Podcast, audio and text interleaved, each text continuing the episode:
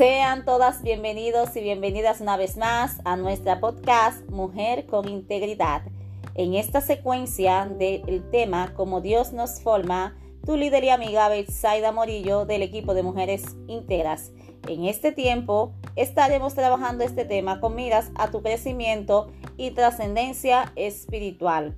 Hemos visto la gran exponencia de nuestra compañera Lord Lady, quien estuvo con ustedes trabajando la parte de la formación espiritual, las oportunidades, los recursos, la personalidad y los antecedentes relevantes que debe poseer un creyente a la hora de estar en proceso de preparación.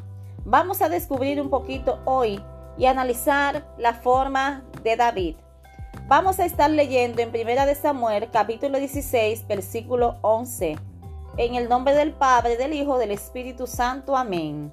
Entonces dijo Samuel a Isaí, ¿son estos todos tus hijos? Y él respondió, queda aún el menor que apacienta las ovejas. Y dijo Samuel a Isaí, envía por él, porque no nos sentaremos a la mesa hasta que él venga aquí.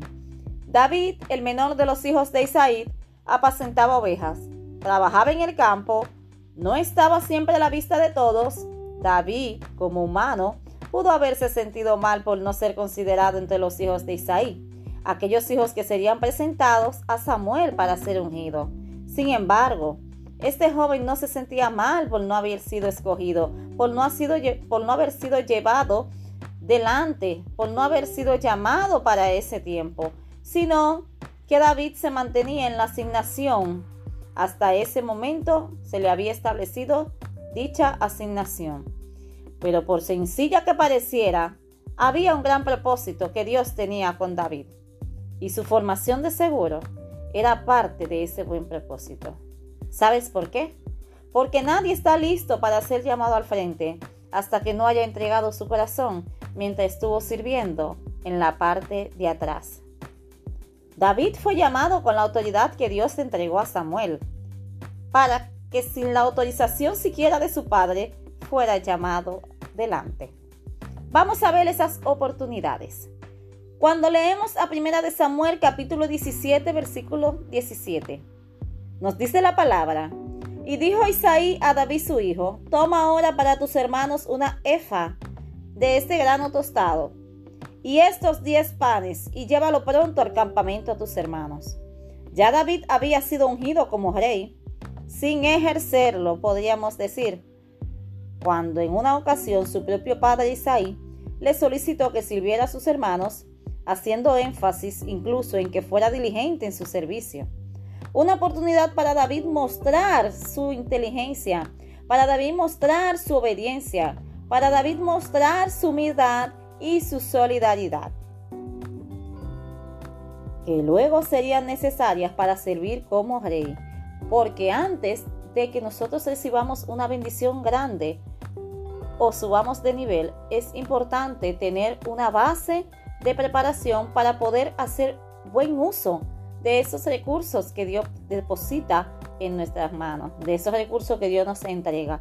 Es muy necesario estar preparado antes. Ya vemos que aquí esta obediencia y esta humildad serían muy necesarias, como le dije anteriormente, para el reinado de David, que Dios había dispuesto para él.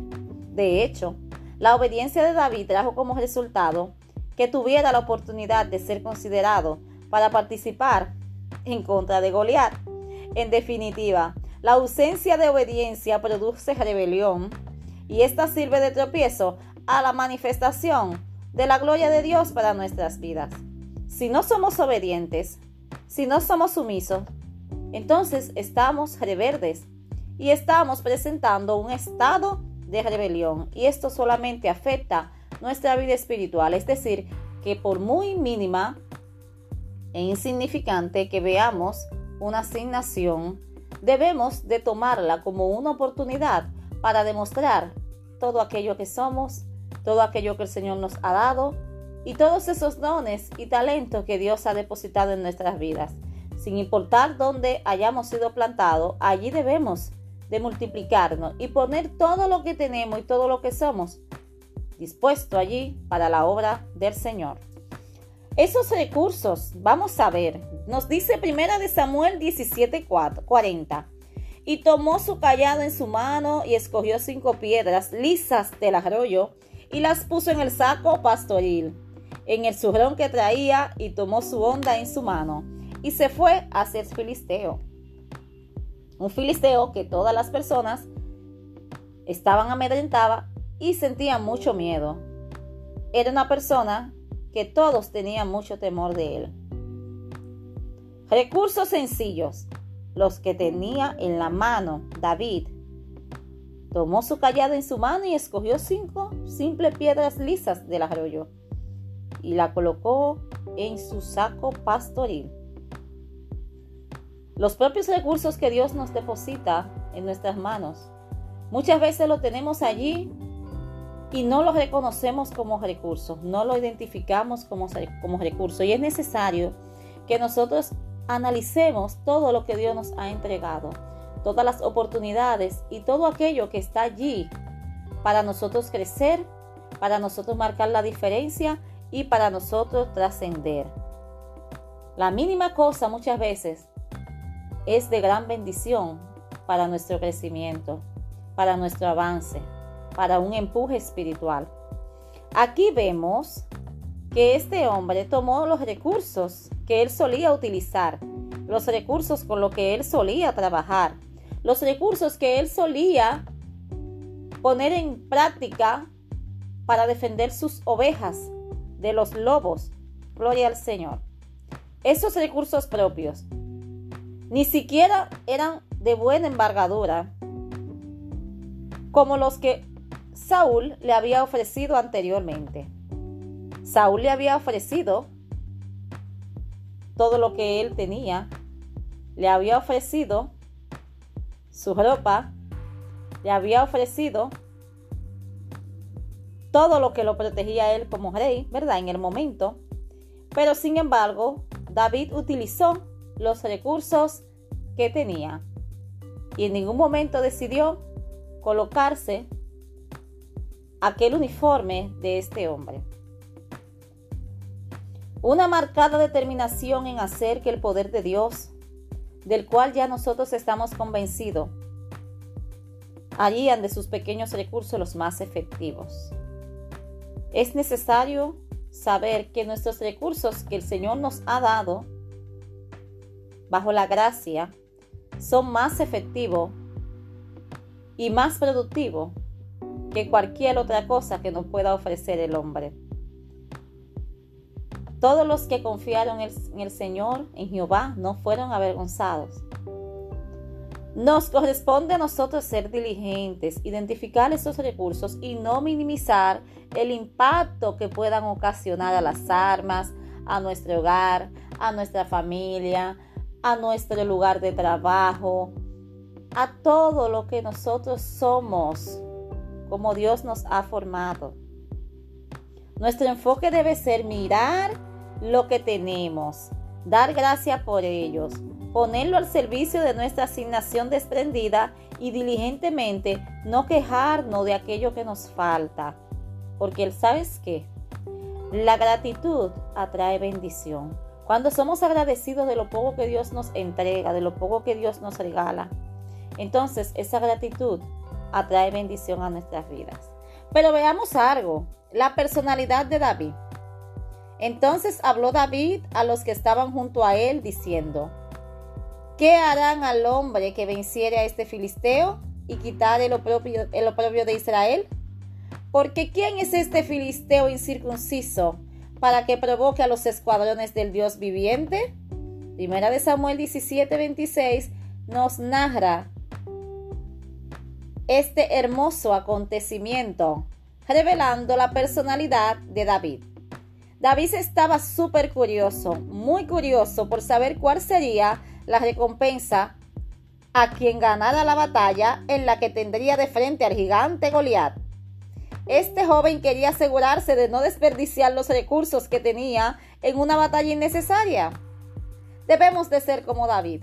Nuestros recursos no deben ser desperdiciados en aquellas cosas que no tienen asidero legal y que no tienen importancia. Muchas veces nos enfocamos en gastar todo lo que somos y todo lo que tenemos detrás de algo que no va a traer ninguna recompensa con ella, sino que solo va a ocasionar dolor y tristeza. Y vemos cómo este joven quería asegurarse de cuál sería el premio para no desperdiciar su tiempo y no malgastar sus recursos. Una muestra de su enfoque es realmente, gloria al Señor, que las cosas importantes en ese momento para él era saber cómo él se iba a desempeñar y cómo él iba a poner lo que tenía en práctica. Un ejemplo de cómo debe ser nuestro accionar diario, como ministros, como líderes, como padres de familia, como empleados, como profesionales y muchas veces como amigos.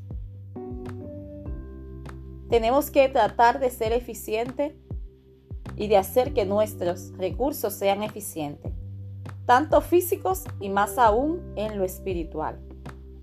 Otro de los aspectos de la personalidad de David que aquí se nos revela es este pasaje eh, que David veía con los ojos espirituales, no con los ojos carnales. Mientras todos en el pueblo llamaban gigante a Goliat porque estaban cegados por el poder que este hombre demostraba tener, David le llamaba incircunciso. Así lo veía desde sus ojos espirituales. Tenía una visión que era a la manera de Dios, porque este hombre era un sanguinario pecador. Y aquí vemos cómo la valentía de David se puso a prueba y fue evidenciada al pelear con un hombre temido por el pueblo. El tamaño de Goliat no fue pretexto para que David se detuviera, se devolviera y dijera, no puedo avanzar. Sus ojos no fueron llenados con la grandeza del tamaño que tenía este hombre. Este hombre, David, con determinación, un temor reverente a Dios, un reconocimiento del poder de Dios y una clara visión a la manera de Dios, puso en marcha su asignación y fue quitarle el miedo a Israel. ¿No es un gran ejemplo para nosotros en estos días?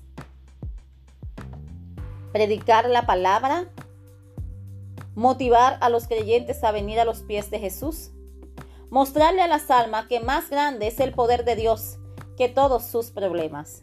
Alabado sea el Señor.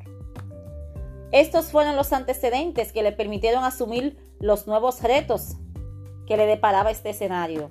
Una gran cantidad de batallas con osos, con leones, fueron libradas por David durante su estadía en el campo defendiendo sus ovejas. Estas batallas son un vivo ejemplo de nuestros procesos, de nuestros retos, de los desafíos a los que día a día nosotros nos enfrentamos y que incluso en nuestra vida secular lo vemos manifiesto.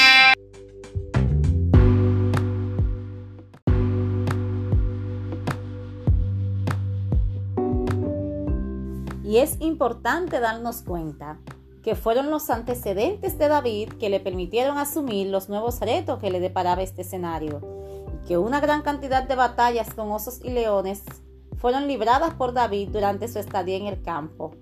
Estas batallas son un vivo ejemplo de nuestros procesos, nuestras luchas, nuestras dificultades, nuestros desafíos, nuestros retos, que incluso en cada ámbito de nuestra vida lo vemos manifiesto y que Dios permite con propósito para santificarnos sobre todo y capacitarnos para toda buena obra.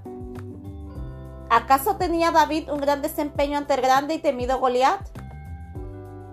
¿Acaso tenía David ese gran desempeño? Podríamos preguntar en esta mañana.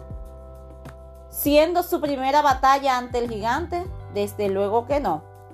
Fueron las habilidades obtenidas en los procesos ganados con animales silvestres y obviamente el favor de Dios lo que permitieron un golpe acertado para derribar al gran Goliat a quien David veía con su mirada espiritual como un simple y descalificado incircunciso. La actitud y confianza en Dios para desempeñar la asignación no habían surgido en David en ese momento. Era una trayectoria de victorias entre osos y leones que habían hecho de él un hombre con una confianza plena en Dios, al saber que en él no hay sombra ni mudanza de variación. El mismo Dios que había respaldado a David en batallas con fieras en el campo, es el mismo Dios que respalda aún hoy los desafíos que tenemos en el servicio cuando obramos conforme a su voluntad. ¿Hemos sentido alguna baja en nuestro nivel de santidad? ¿Es el respaldo de Dios hacia nuestros proyectos? ¿Lo hemos visto? Debemos detenernos e identificar la razón de esa manera. No podemos ser conformes en tener menos de lo que antes hemos tenido. Cuando Dios respalda, cuando Dios protege, cuando Dios hace visible su promesa en nuestras vidas, cuando el propósito de Dios es hacernos alcanzar victorias consecutivas en cada desafío que enfrentamos.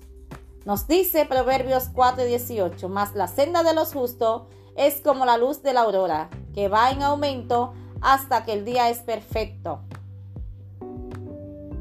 Es importante recordar y nunca olvidar que Dios utilizará tu forma espiritual, tus oportunidades, tus recursos, tu personalidad y tus antecedentes para formar tu ministerio.